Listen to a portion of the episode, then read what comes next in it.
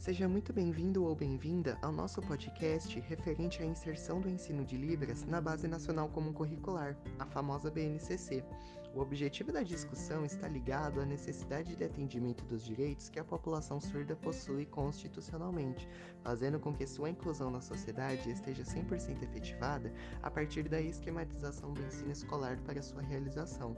Bom, sem mais delongas, vamos partir para a disseminação dessas informações tão importantes e necessárias.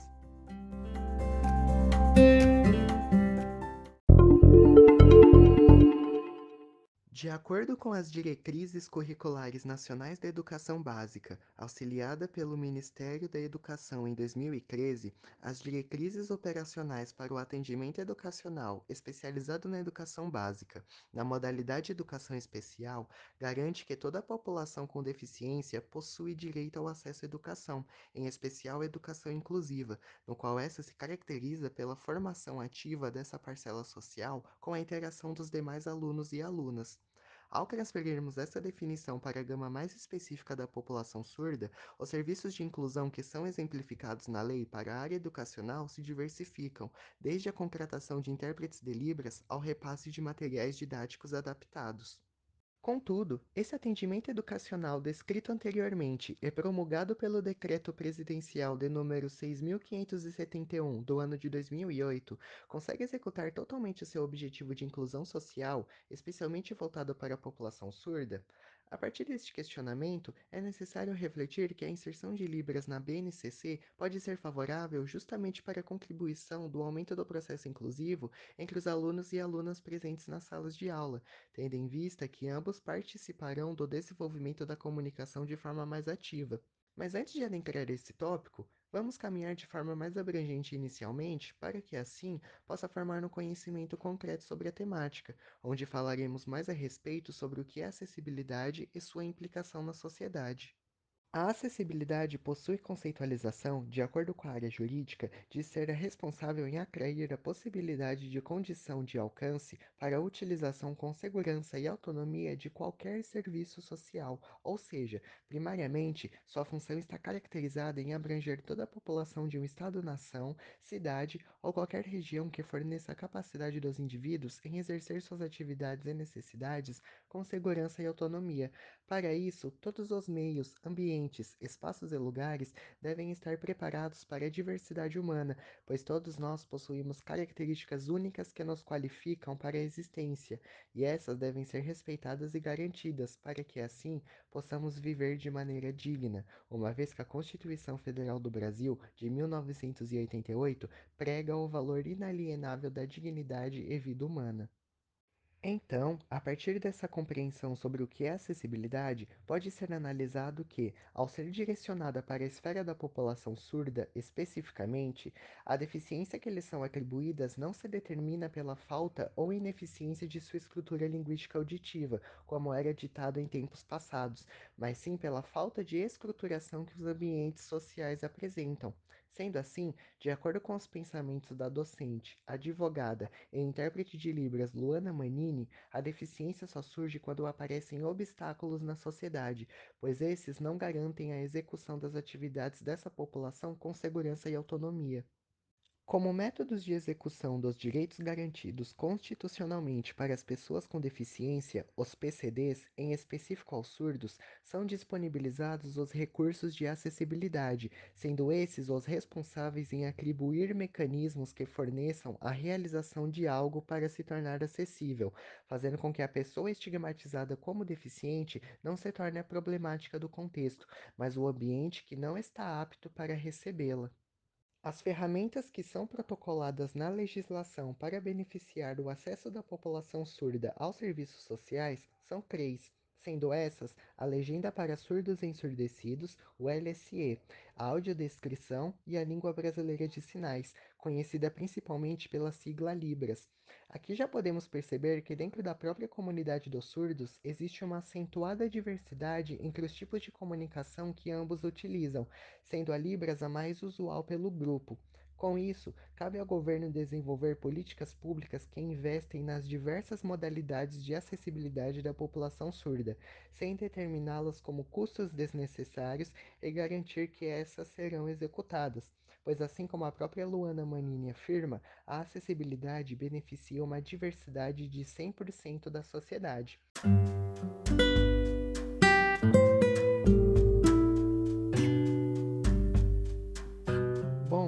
Como foi dito anteriormente, a Libras é a forma de comunicação mais usual pela comunidade surda, e esse fator será tratado a seguir pelo próximo comentarista, Heitor Santos do Nascimento.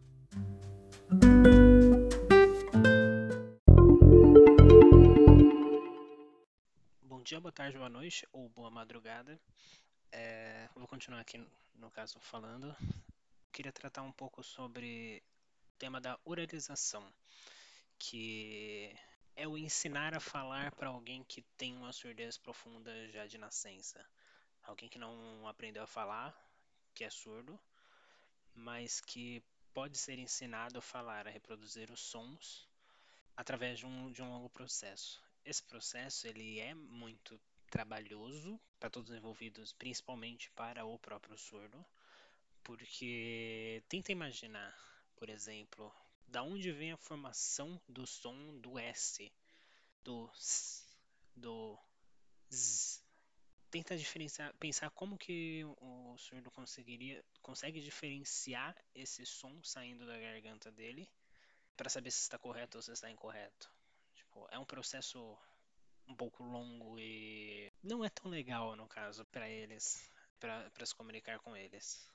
E aí, através disso, por exemplo, em, em podcasts, entrevistas, documentários que tratam sobre o assunto, vi, no caso, eu vi muitos depoimentos de, de surdos que, que eles falam que tipo, o, o tempo em que eles estavam passando pelo processo de oralização, que era meio que um sofrimento, né? E que isso foi muito reduzido depois com, quando os familiares entenderam que aprender Libras era muito mais fácil para todos eles para eles comunicarem. Essa dificuldade de comunicação, ela é algo que acarreta problemas escolares, porque além de a, o próprio processo de organização já ser uma escola a mais, digamos assim, para o surdo, de ainda assim sofrerem um, um certo uma, um preconceito assim. Por, por exemplo, para contratação para empresas, é, existem eles criam, na verdade, empecilhos para, para um surdo que não necessariamente ocorrem. Porque a capacidade, o surdo tem a, a mesma capacidade de um, de um não surdo. Eles têm o. Pode ter alguma adaptação que seja, mas eles têm a capacidade de realizar o trabalho assim como alguém que não é surdo. Mas esses, esses preconceitos que são criados na hora de contratar alguém, é, da contratação da empresa, por exemplo, criam tipo, é uma bola de neve que ela desde antes, no, no caso na parte da escola, que vem se, se acumulando e quando vai para o mercado de trabalho continua tendo. E aí nessas empresas, tipo, se ele não consegue ter é, acesso ao, ao, trabalho, como posso dizer, com a remuneração justa para eles, se você não tem, você não consome aquilo que, que ele consome. É, às vezes não, ele tem que ser um pouco ter alguma adaptação, por exemplo, um carro não, não pode ser um carro comum, ele tem que ter a, as adaptações que não são baratas. E para ele ter condições de pagar por isso, ele precisa ter um emprego que é difícil dele conseguir porque existe esse preconceito de, pelo fato de ele ser surdo. Ou seja, é uma bola de neve de problemas que tornam cada vez mais difícil, o que já era mais difícil, porque já é mais caro, deles terem, é, deles conseguirem essas adaptações para eles viverem normal, normalmente. Uma coisa que é interessante se pensar é que os surdos eles não é, não é por não por não escutarem que eles não têm uma cultura, que eles não têm uma identidade, que eles não têm é, uma história, digamos assim, né? Que eles como se eles não tivessem importância. Eles, eles são pessoas, são seres vivos, são, são gente, assim como todos nós. Não deveria ter nenhum tipo de preconceito nesse tipo.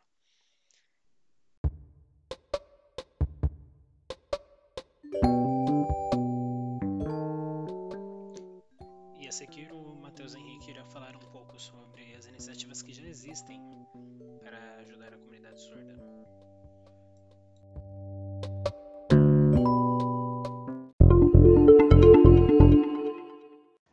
Bom, eu sou o Matheus e dando continuidade ao nosso podcast, é, já falamos um pouco sobre acessibilidade, falamos sobre o mundo surdo e agora comentando um pouco sobre políticas públicas aqui já existentes aqui dentro desse assunto que nós estamos abordando, né?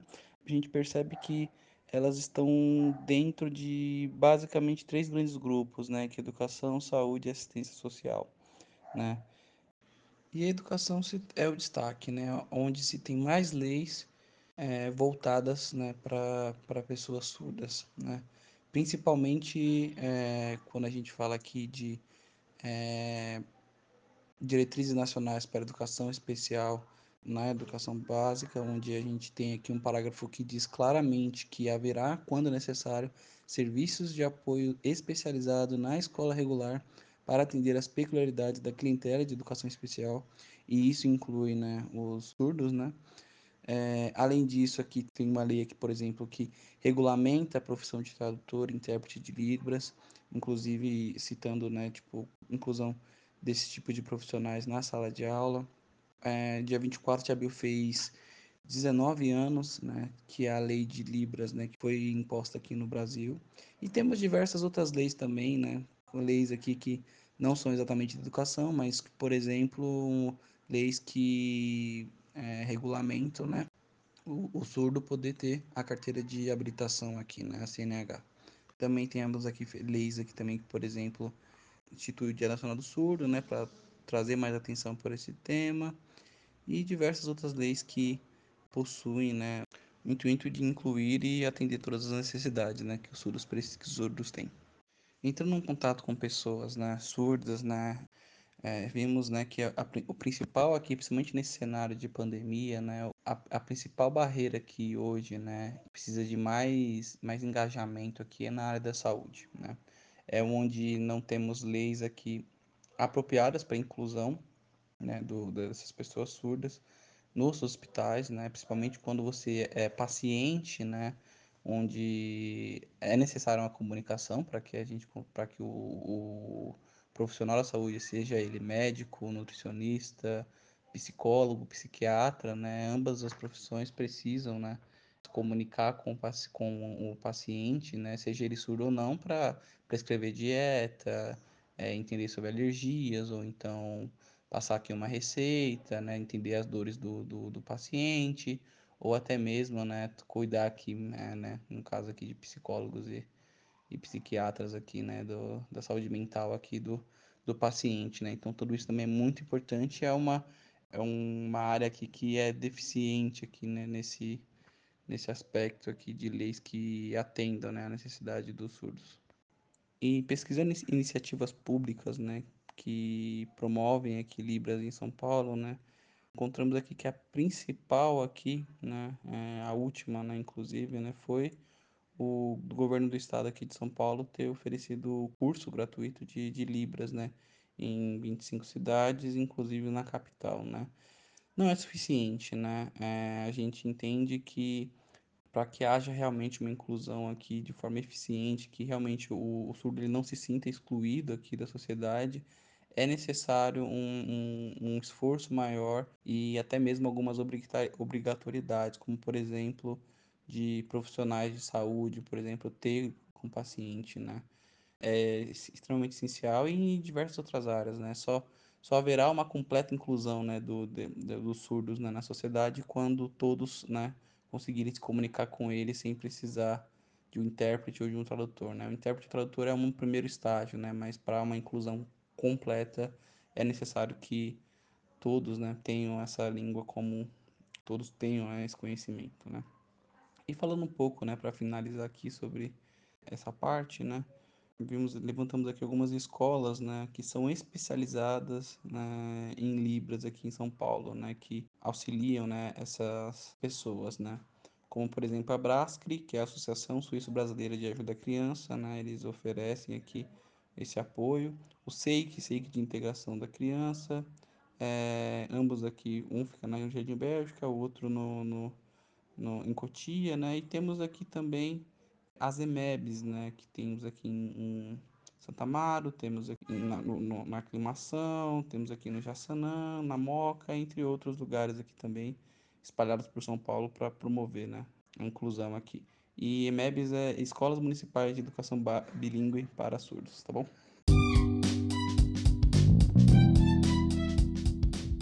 Passo a palavra para o Matheus para ele dar continuidade aqui no nosso podcast.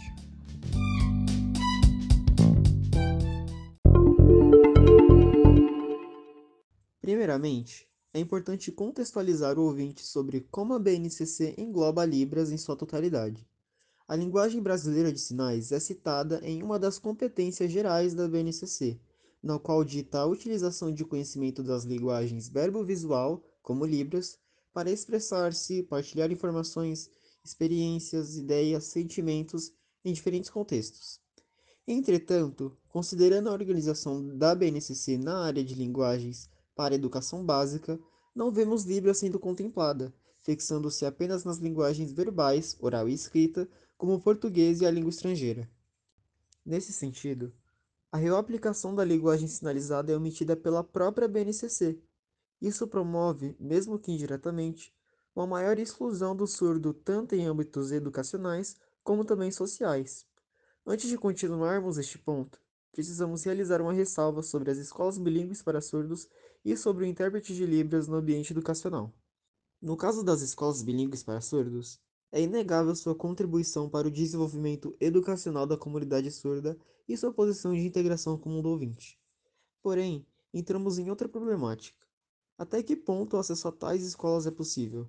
Ela consegue abranger toda a população brasileira?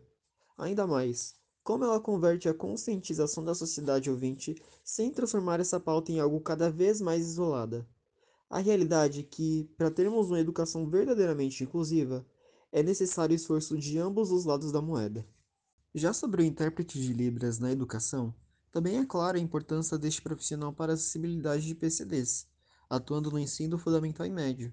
Contudo, há um fator limitante no processo de socialização do jovem da criança surda. A necessidade de interação com os diversos membros escolares, em diversas ocasiões, o intérprete não consegue suprir em sua amplitude. Este ponto se torna ainda mais grave quando olhamos para a educação infantil, onde a atuação do intérprete é precária, resultando na defasagem do processo de aprendizagem. Com todas essas questões postas, podemos captar o triste estado envolvendo a acessibilidade dos surdos no Brasil. O país se encontra atrasado na inclusão de uma parcela da sociedade que possui direito como os nossos. A escola, com seu papel de socialização e democratização do conhecimento, não oferece o suporte necessário para este grupo de pessoas. O acesso à instituição e à educação torna-se cada vez mais complexo em relação à sua adaptação para pessoas surdas, proveniente de um sistema que não abraça de forma completa essa problemática. Este sistema fortalece uma segregação sobre a comunidade surda que implica no afastamento e na exclusão não só dentro da instituição, mas resultando em outros cenários como trabalho, atendimento médico e jurídico, até ações básicas que necessitem da interação social.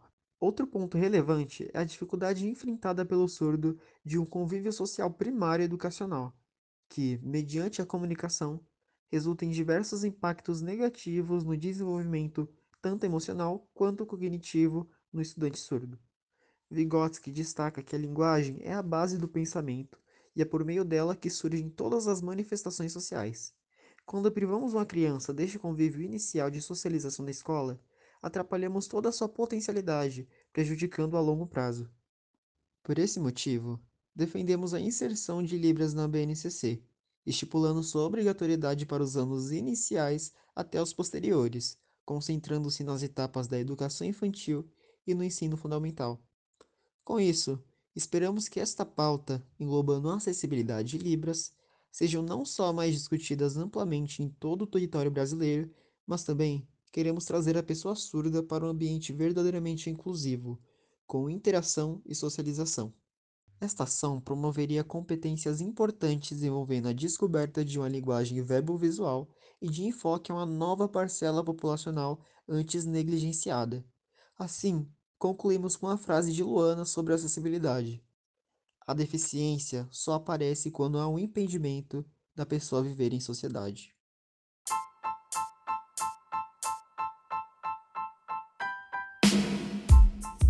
Esse foi o podcast sobre inserção de Libras na BNCC. Muito obrigado por ter ouvido este assunto tão importante pra gente e esperamos que tenha gostado. O podcast foi realizado por Guilherme Degan Roque, Heitor Santos do Nascimento, Matheus Henrique da Silva e Matheus Augusto Bezerra dos Santos.